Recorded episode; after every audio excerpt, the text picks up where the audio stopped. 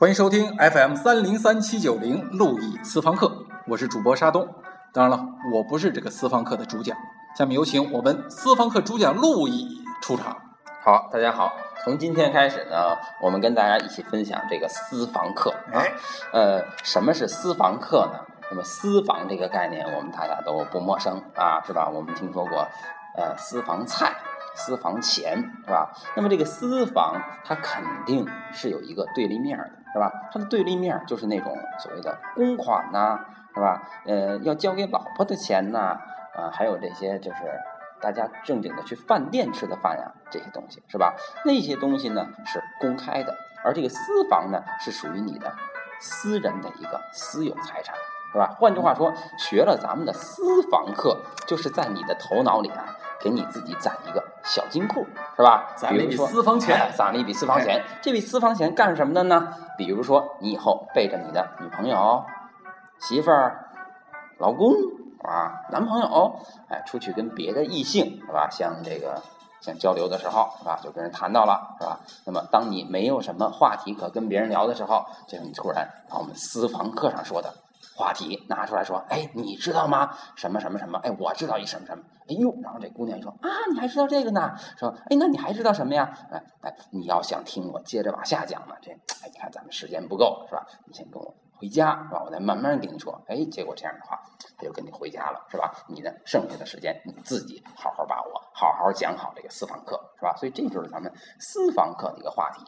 也就是说，我们的广告词儿就是要泡妞，先来听私房课。对对对，我们的更深刻的广告词儿就是以美玉带色情说。哦，啊，是这么一个是这么一个概念啊。非常好，非常好。哎是，对了，那我们这个嗯，就我们这个路易私房课嗯，我们还有一个简介，简介大家可能都看见了，叫做“史上最叉叉的文化史”。是是这也是我们四方课最总括的这么一个内容概括。是那么，什么叫叉叉呀？叉叉这个词是吧？其实呢很简单啊，就是这个。其实它的原初啊，就是因为实际上不知道该叫它是什么了，是吧？啊所以就像我们生一个孩子啊，或者说养一小狗，哎，天天给它起名儿、查字典什么翻，哎呦，这费死了劲了，是吧？不知道它该怎么办，最后是吧，就叫王叉叉、李叉叉、赵叉叉，知道了。虽然我们不知道这个叉叉该是什么，但是我们至少知道叉叉后面的那个西方文化史是什么，是吧？不管我们是什么样的西方文化史，反正我们大概讲的是西方文化史，就跟这孩子不管叫什么，他那你至少知道你那姓是什么，是吧？这样就行了哎，咱们这个文化史其实还包括东方文化史。啊。对，啊它是包括东方文化史。但是呢，东方文化史也是包含在西方文化史的范畴之哦，为内的。什么呀？因为从西方的最西边再往西方是吧？呃，八九千公里你就到了东方，哦是吧？对对对啊，是吧？所以说东方是一个比西方更西方的地方，是吧？所以呢，咱们这个文化史其实不叫西方也没问题，也可以叫转圈儿。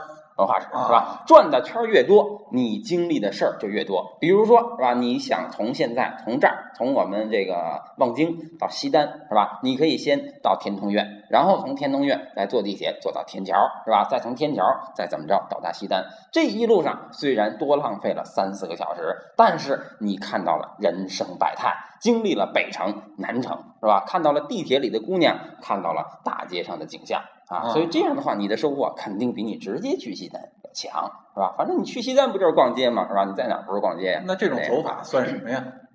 绕大圈儿。呃，这种走法是把目的啊变成游戏啊，把上班儿变成旅游啊。那么学习在这么多年，在我们心中其实都是一个工作，因为我们有一个目的性，是吧？那么游戏之所以吸引我们，是因为游戏没有一个目的性，没有一个厉害性，所以带着大家绕圈儿。是绕点儿，但不白绕，是吧？因为什么呢？因为咱们在绕圈的过程中，让你心里放松，让你把这个目的给取消掉。明白啊？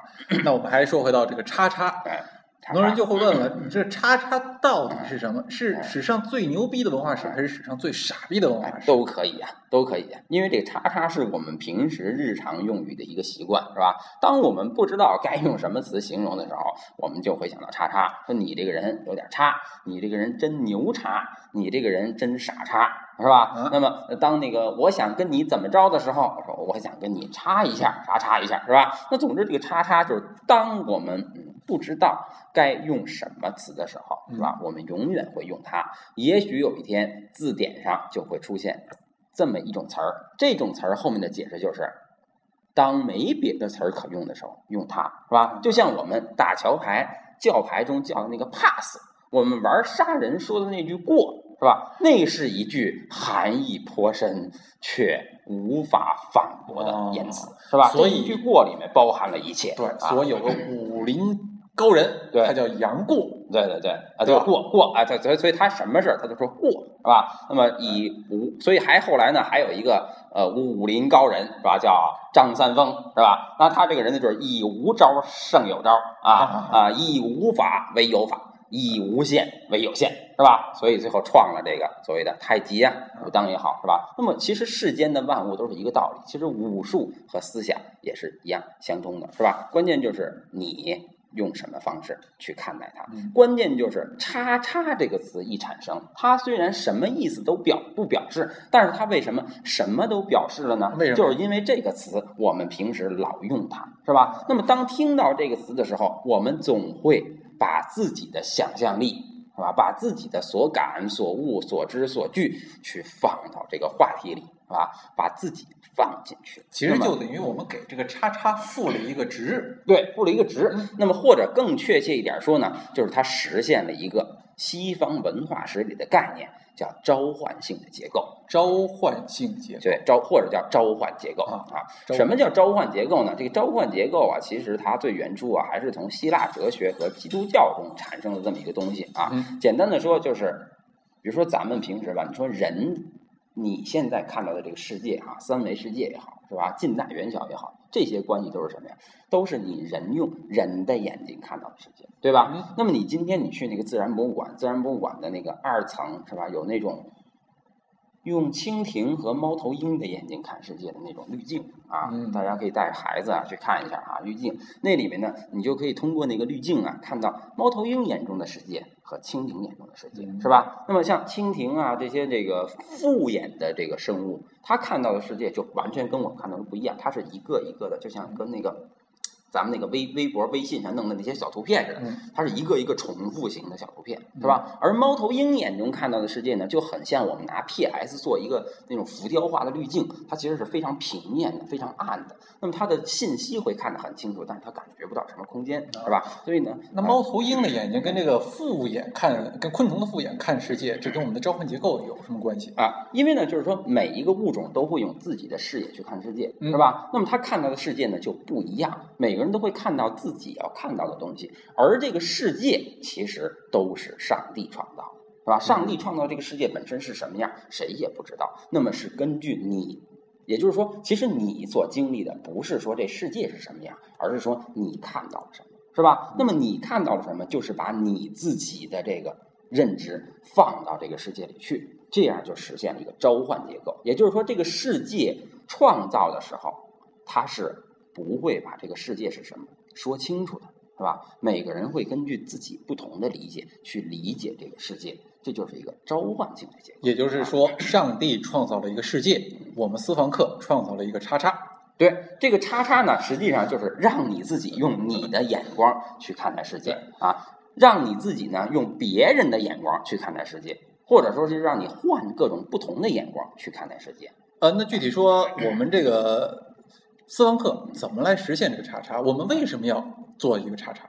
做一个叉叉啊，因为什么呀？因为这个这个这个这个咱们从小到大的学习啊，是吧？那么这个为什么为什么要要搞这个教育活动呢？就是因为咱们从小到大的学习，它学的太被动了啊，或者说学的太怎么说呢？太这个呃太单一化了。嗯就是这这个单一化使得之所以被动，之所以你不喜欢它，是因为你自身没有融入进去啊。就是也就是说，你学的这个学科里面没有带给你一种召唤性结构，也就是说，这个学科里没有叉叉，啊你进不去啊。那我们有叉叉的这样的私房课，我们能够做什么呢？是吧？有叉叉私房课呢，其实就是说，其实很简单，就跟我们看一个电影一样，是吧？在一个电影中啊，如果我去给你讲这个电影，一个人怎么怎么着，怎么怎么着，什么什么事儿，什么什么事儿，是吧？你看着看着，你也就睡着了。但是如果这个电影我出现一个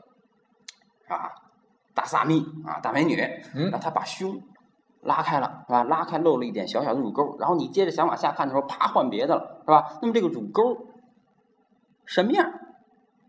他没演，但是你会用你的一切想象力去填补，你就努力的被拉进去，是吧？那么他为什么这个乳沟能把你拉进去，给你讲故事拉不进去呢？因为乳沟把你能理解到的或者你感兴趣的事儿勾引出来了，是吧？勾引出来了。其实呢，从知识的这个角度，我们生活中啊，因为大家其实跟同龄人之间啊，年龄都一样，谁也不比谁多学什么，谁也不比谁少学什么，是吧？一个开了三十多年出租的和一个读了三十多年书的人，其实他知道的东西。从数量上来讲是一样的，因为他脑头脑中获取的信息量是一样的，是吧？之所以不一样，是因为他们所接触的这个知识的形式啊不一样，是吧？我这是都是跟开车有关的，你那都是跟学术有关。隔行如隔山。对对，就是我们所说的隔行如隔山。那么这隔行一隔了山，它就肯定没有召唤结构，嗯是吧？当年呢，这个就是在春秋的时候啊，曾经有的人说说这个子贡啊，就是孔子的这个学生，是吧？说子贡贤于仲尼啊，就是说比这个孔子还要贤，有有有才能，是吧？就就是盐放多了。哎哎，就是有有有才能是吧？然后呢啊，就盐啊对盐放多了，对对啊盐盐放多了放多了，盐放多了啊啊啊啊，比比比比比他盐放的更多。然后这个子贡说啊，其实不不不是这样啊。那么就是说呃这个说啊，次之强啊，他自己的字是次啊，他说我自己啊，我的这个强。及肩正好到肩膀，是吧？这样的话，你在墙外面呢，就可以看到我的这个世家之好啊，我屋子建的有多美，你隔着墙就能看见了，所以你觉得我好，是吧？而夫子之强，我我我老师他的家这个墙树刃很高，不得其门而入，不见宗庙之美，是吧？你必须得从他那个门进去，这也就是我们平时说的一个知识和文化，它门槛高，是吧？你说别管是开车也好，你要想知道开车的这些知识，您是不是首先得会开车，得懂点车？你要想知道这个哲学的知识，你是不是得先学会康德是谁，黑格尔是谁，他们的基本的理论是什么，是吧？你现在学进去，那么学这点东西就足够您大学四年用的了。是吧？嗯所以它门槛很高，不得其门而入，你里面什么也见不着，是吧？这就好像说一个女的，你别管你长得再漂亮、再美，您他妈浑身裹着一身木乃伊，谁也对你产生不了欲望，是吧？嗯谁也不想知道你长什么样，因为他根本不知道里面包的是一个女的还是一个男的，是吧？所以你怎么可能像电影里那样给大家一个召唤结构呢？是吧？所以说，如何才能实现这个知识里的召唤结构呢？其实也很简单啊，就是把这个文化之间一堵一堵的技术层面的这个墙啊，也就是说，我们大学四年非要进的这个门槛儿，给它拉低，或者是说，简单的说，在这个墙上给它挖个洞，是吧？我们先去找到一些，比如说，在一个很艰深的专业，数学啊、音乐也好，找到一些。他们之间的能够互相通的这个联系，通过这个地方，我们从数学里面能够看到音乐，从音乐里面能够看到哲学。这样的话，就把在不同专业的人他的这个共性产生起来了。也就是说，我们私房课要干的工作就是拆墙、对，拆墙、打洞。拆墙打洞。那么拆墙打洞以后，人们从洞里见到的东西，是吧？他就首先啊，他有一种熟悉感，是吧？嗯因为他这个东西我认识，我不陌生，是吧？另外一点就是，当我打了这种洞以后，我从洞里看东西，那是一种窥探呢，是吧？和从门儿里进去的感觉不一样啊。所以正经的公开课是从门儿进，咱们的私房课是从洞进，从洞里面那叫偷窥，是吧？看到的东西那叫禁忌，而触犯禁忌所得到的快感，那就是我们从小到大都最渴望的快感。是不是？这最渴望的快感。所以说呢，咱们的这个要想实现知识的这个召唤结构，关键就是在于在文化的墙与墙之间打洞，在墙与墙之间进行偷窥，也就是把一个长得非常非常端庄而秀丽的女人的身上，让她露一块儿。是吧？而不是像文化大革命时候都穿着绿绿军装，哪儿都不露那样，没人替你没人会对你产生一个兴趣，是吧？你不管是露出一点乳沟，还是露出一截大腿，那么一露，是吧？你就能把别人的结构吸引过来。哎啊，那咱们这私房课先露哪儿？先露哪儿呢？这个事儿呢，就是哪儿都得露啊。那么就是说，比如说有的时候咱们会露出一点胸啊，有的时候会露出一点脚。那么不先露哪儿，其实这个事儿啊，我也不知道，是吧？我也不知道先露哪儿，但是我知道每次咱们这个私房课必要给你露一个地方啊。露，那么你几次课下来，或者是说一期课下来，你每次感觉到这个女人身上的部位是不一样的。哦但是呢，你几次下来以后，你会对这个女人整体有一个认识，而且这个认识是一层一层的被剥开的，是吧？也许到了最后，真的把这个女人剥开以后，你会发现，操，其实她原来是个男的，其实是个粽子。对对，或者其实是个粽子，但是没关系，因为什么呢？因为你已经在这个学习和意淫的过程中，把你自己给充实了，是吧啊？那么这个就是咱们私房课要学习的这个目的。所以，那么从接下来到后面的私房课里，大家跟着我一块儿，是吧？每次我们去窥探一个小小的视角啊。哎，好，那么感谢大家收听我们的 FM 三零三七九零，下次我们带大家开始具体唠，好啊，再见啊。再见。